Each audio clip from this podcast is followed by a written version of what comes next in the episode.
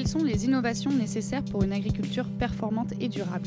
Je suis Marion Lemonnier pour le podcast Futur Agri et c'est la question à laquelle j'ai tenté de répondre pendant le CIMA, le salon du machinisme agricole à l'automne 2022. Pendant 6 épisodes, je vous emmène avec moi pour vous présenter quelques-unes des 50 startups présentes sur le stand de la ferme digitale et comprendre comment elles comptent laisser leur empreinte sur l'agriculture de demain. Bonne écoute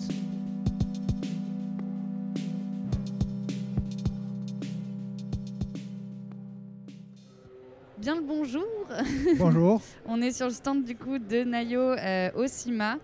Est-ce que je peux te laisser tout d'abord te présenter Oui, alors je suis Flavien Roussel et euh, je suis responsable de la communication chez Nayo Technologies. Depuis très Eh bien, récemment. depuis début septembre, après quelques années dans le journalisme agricole. D'accord, Ouais. intéressant. Est-ce que tu peux du coup bah, nous présenter rapidement Nayo Technologies avant qu'on... Ouais, c'est une entreprise euh, pionnière dans la robotique agricole qui s'est lancée donc en 2011. C'est- Il y a eu deux cofondateurs, euh, Gaëtan Sévrac, Émeric Barthès. Ils ont beaucoup discuté avec des, des agriculteurs qui, qui le côtoyaient, euh, on va dire, pendant leur, euh, leur vie, leur congé. et ils ont essayé de leur demander comment des robots et leur savoir-faire, eux, d'ingénieurs, pouvaient les aider. Et ils ont identifié que sur les parties euh, désherbage, on avait des capacités à réduire fortement la pénibilité grâce à la robotique. L'entreprise a, grandi avec euh, l'objectif de- d'essayer d'accompagner le développement durable et de faciliter la production de nourriture ben, le plus sainement possible et avec le moins d'impact possible sur la, la planète, euh, l'environnement et les ressources aussi. D'accord, donc du coup si je résume, c'est euh, effectivement des, euh, bah, des robots qui vont venir désherber principalement. Peut-être que depuis il y a eu d'autres euh, applications qui se sont développées. Oui, et notamment grâce aux relations et aux échanges avec les, les utilisateurs, les premiers utilisateurs. Il y en a beaucoup qui ont trouvé des usages qui n'avaient pas forcément été imaginés.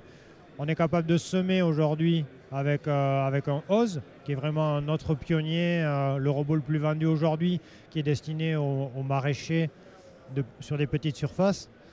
Il y a des personnes qui ont attelé euh, tout plein d'outils. Il y a des gens qui ont créé leur outil pour, euh, par exemple, arracher euh, des céleri raves et pas avoir à, forcer à la main. Ça, on peut aujourd'hui même tracer des sillons avec nos robots pour être sûr de les avoir droits et ensuite de venir planter correctement et de faciliter en fait tout le travail jusqu'à la récolte. D'accord, donc petit à petit comme ça, il y a eu des usages qui, euh, se sont développés. euh. Euh, du coup, est-ce qu'il y avait beaucoup de robots déjà à l'époque dans, le milieu agricole ou c'était relativement nouveau? Il y a 10 ans, les robots qui étaient très implantés en agriculture étaient surtout dans les élevages, des robots de traite. Depuis, il y a eu les robots pour racler les effluents. Il y a eu des robots aussi pour repousser le fourrage à loge. C'était des robots, enfin ils fonctionnent toujours aujourd'hui, il y en a de plus en plus. Ils sont, euh, je sais pas, 2018, il y avait 11 000 robots dans les élevages et à moins d'une centaine de robots en France euh, dans les champs. D'accord. Le problème euh, quand on va dans les champs, c'est qu'on est dans un environnement qui est non contrôlé avec des possibilités d'intrusion. Contrairement à un robot dans un élevage où il est entre quatre murs avec des barrières et il n'y a pas forcément de question de, de, de sécurité par rapport au domaine public, au domaine privé et autres. Aujourd'hui, nos robots ne travaillent que sur le domaine euh, privé. Ils n'ont pas le droit d'aller sur la route. Ils sont barrés avec du géofencing. C'est quoi ça, Le géofencing? c'est un système euh, qui crée une barrière virtuelle euh, grâce à un positionnement euh, GPS et qui crée euh, une zone où le robot n'a pas le droit d'aller. D'accord, donc tu délimites euh, ta parcelle et tu lui dis au robot tu vas là et Voilà, puis tu tout, travailles, tu n'as pas le droit de dépasser ses limites. Si jamais tu les atteins, euh, soit tu t'arrêtes, euh, soit tu fais marche arrière, à condition que les règles de fonctionnement qu'on t'a données soient compatibles. Ça marche. Est-ce que maintenant tu peux nous expliquer ben, en fait en quoi aujourd'hui l'équipement en robot des, des agriculteurs peut permettre euh, d'accélérer la transition agricole Tu vois, c'est quoi le lien entre agriculture plus durable et robotique? Le le vrai avantage aujourd'hui, c'est qu'en faisant passer des robots pour faire du désherbage mécanique, on réduit l'usage euh, des herbicides. Parce qu'aussi, on peut intervenir plus fréquemment et plus tôt même avant qu'on ait les mauvaises herbes qui aient commencé à, à sortir en fait. Ils sont légers, donc euh, quelque part il y a moins de contraintes par rapport au poids qu'on peuvent euh, l'être les tracteurs. Oui, parce que du coup, le passage d'un tracteur, qui est un- quand même un élément assez lourd, va tasser euh, effectivement le On- sol. On va tasser le sol et on peut aussi travailler dans de mauvaises conditions et générer des problèmes pour la vie du sol à cause de la compaction. notamment. Ok. Alors que là, du coup, effectivement, c'est plus léger, tu peux passer plus souvent Voilà. et tu n'as pas utilisé effectivement d'intrants euh, plus chimiques pour faire ce, ce travail-là, quoi. Oui, c'est après c'est une, problématique euh, qui est aussi euh, cruciale sur des cultures euh, légumières ou qui sont un peu compliquées par rapport à, certains traitements. On peut relancer le robot très vite pour aller faire un travail mécanique et éviter de remettre quelqu'un sous la serre ou dans le champ à devoir aller au contact, même si c'est des doses homologuées. Il n'y a pas de problème réglementaire à l'utilisation de ces produits. Grâce au robot, on, évite une exposition supplémentaire à un produit, même si le risque est mineur, mais on, a cette capacité-là d'aller retravailler sans refaire passer un humain. Alors, je sais pas, justement, euh, euh, je sais pas si tu as la réponse là comme ça, mais est-ce que vous avez calculé, euh, ben, en fait, avec l'achat d'un robot Nayo, bah, ça remplace combien de, de tu vois, d'ouvriers agricoles ou de, enfin, tu vois, de, personnel? Alors, ce qui est sûr, c'est qu'aujourd'hui, on ne remplace pas des ouvriers agricoles. Ça, c'est. euh, le robot a besoin de supervision. Les modes autonomes sont vraiment en train d'arriver. Mm. Mais même en mode autonome, il faut quelqu'un qui s'en occupe. Et surtout, aujourd'hui, on ne trouve pas la main-d'œuvre pour aller faire des tâches harassantes et pénibles que sont notamment le désherbage. ouais, voilà.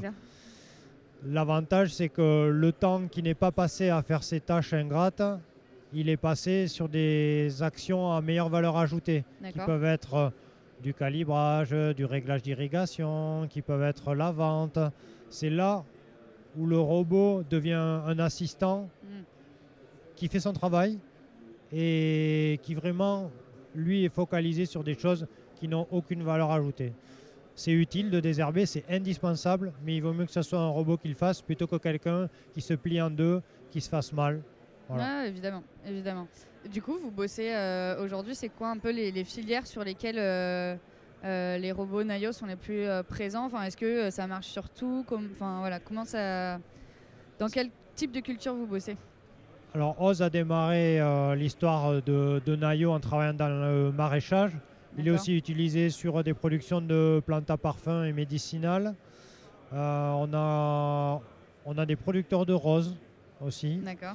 Euh, ensuite, euh, il y a la gamme viticole qui, est- qui s'est mise en place là dans les cinq dernières années. Donc on a un jambeur électrique qui permet de travailler sur le rang. Tout récemment, on a lancé Joe qui est un petit chenillard pour les vignes étroites type Champagne et Beaujolais. D'accord. Lui, il travaille sur le rang, il travaille à l'interrang. Euh, c'est vraiment, euh, voilà, on a deux robots en, en viticulture et on a vraiment le grand frère de Oz qui est en déploiement aussi, qui est Orio, qui lui peut faire du- de la culture légumière de plein champ ou du désherbage sur des betteraves sucrières. euh. ça dépend des outils qu'on veut lui mettre et de ce qu'on veut faire. On propose en fait aux personnes de porter leurs outils. Ils ont des outils, on leur met des attaches standards et c'est eux les mettre chez eux, c'est eux qui choisissent à quelle profondeur ils veulent travailler, c'est eux qui choisissent quels outils ils veulent mettre. Nous, on est là juste pour remplacer ou assister et compléter un tracteur ou un enjambeur viticole.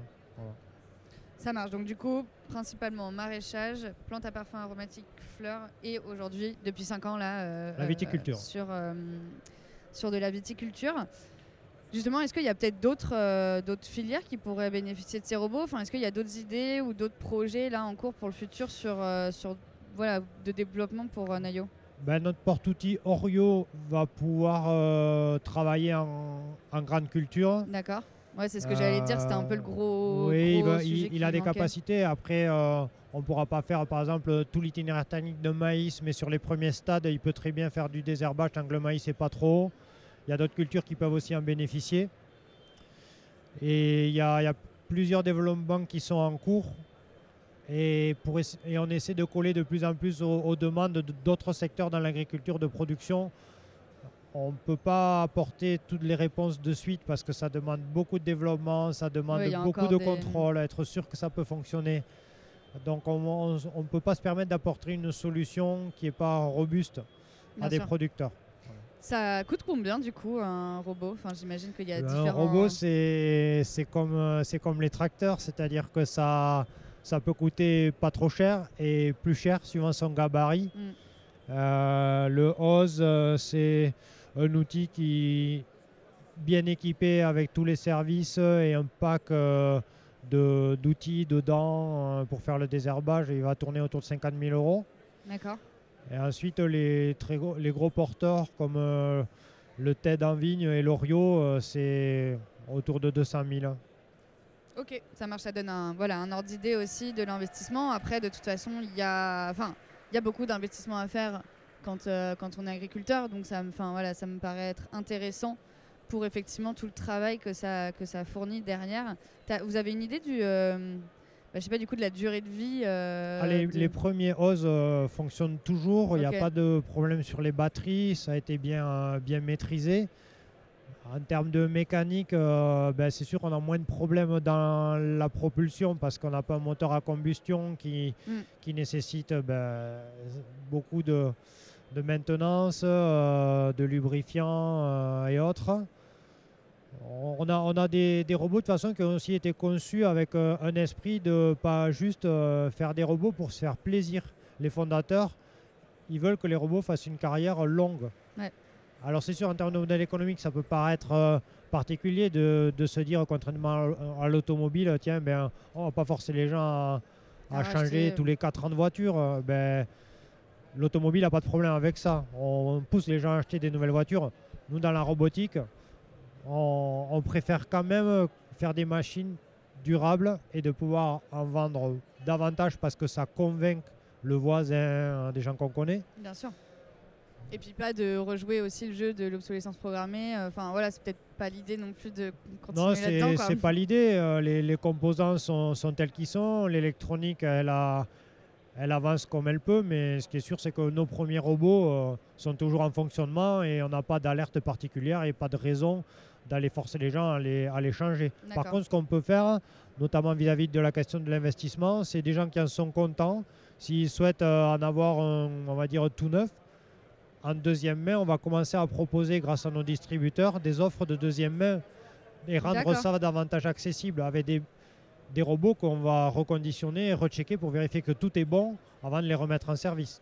Ok, donc vous allez back-marketer euh, les. Oui, c'est bah un, aspect, un aspect qui n'a pas forcément été vu par d'autres acteurs du machinisme agricole. Hein. Mm. Mais on, on croit, on croit qu'on on va pouvoir aider davantage de personnes en amenant ces, ces outils de seconde main. Bien sûr. Ok. Et euh, j'ai vu également que bah, aujourd'hui, vous Enfin, votre marché, il est euh, enfin, Nayo, c'est français, donc vous adressez évidemment au marché français, mais ça se développe aussi à l'international. Est-ce que tu peux euh, voilà, nous dire un peu quelle est la proportion aujourd'hui Enfin, où sont vos clients quoi? Alors, on a une unité euh, qui est particulière parce que c'est pas la même façon de travailler qu'en Californie, il y a 10, 10 personnes chez Nayo là-bas. là, on produit, du, on produit du robot au service des producteurs de cultures légumières, euh, des salades et autres qui travaillent sur des, des champs en perte de vue. Et on, est aux États-Unis, c'est pas les mêmes. Euh, c'est pas pareil. On amène, on amène euh, une flotte de robots qui vont produire un chantier.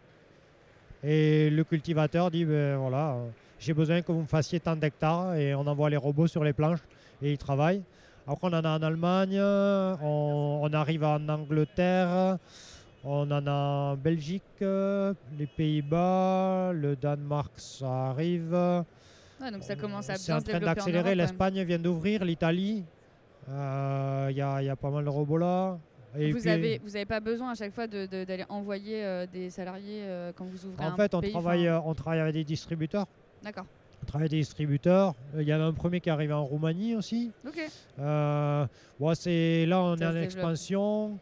Et on, espère offrir un peu partout sur la planète euh, la, capacité à, changer les, façons de produire, euh, surtout, et, soulager euh, les, utilisateurs de, machinisme qui habituellement peuvent avoir tendance à être dans des, situations qui, voilà, qui créent des, des torsions et autres. Mm. Là, on, fait on, veut, on voudrait faire bosser les robots un peu partout sur la planète.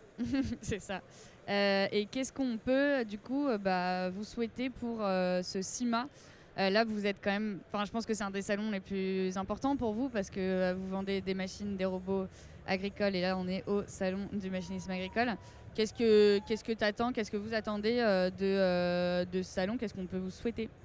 Bah, on est venu au, salon aussi avec un certain esprit d'équipe, notamment avec la ferme digitale ou encore le, le village euh, robotique euh, de- mené par le FIRA. Donc là, vous êtes présent à deux endroits différents du salon, c'est ça? On a, on a deux robots, on a le Oz et le Orio, donc euh, dans deux sites différents.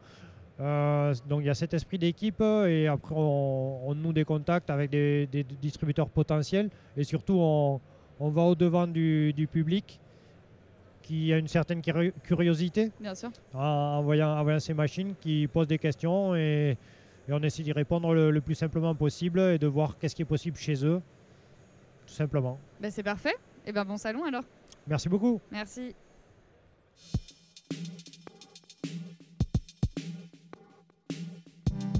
Merci à toutes et à tous pour votre écoute. C'était Futur Agri au Salon du machinisme agricole, réalisé en partenariat avec la ferme digitale, musique et technique par Paul Lomonier. On espère que cela vous a permis d'en apprendre plus sur les multiples innovations mises au service du secteur agricole. Pour approfondir ces sujets et suivre l'actualité de l'agritech, rendez-vous sur les réseaux sociaux de la ferme digitale. Vous pouvez aussi nous écrire car c'est toujours un plaisir d'avoir vos retours. Si ce podcast vous a plu, n'hésitez pas à le partager autour de vous et laisser un avis sur Apple Podcast ou Spotify. Et nous, on se retrouve très vite pour un nouvel épisode de Futur Agri.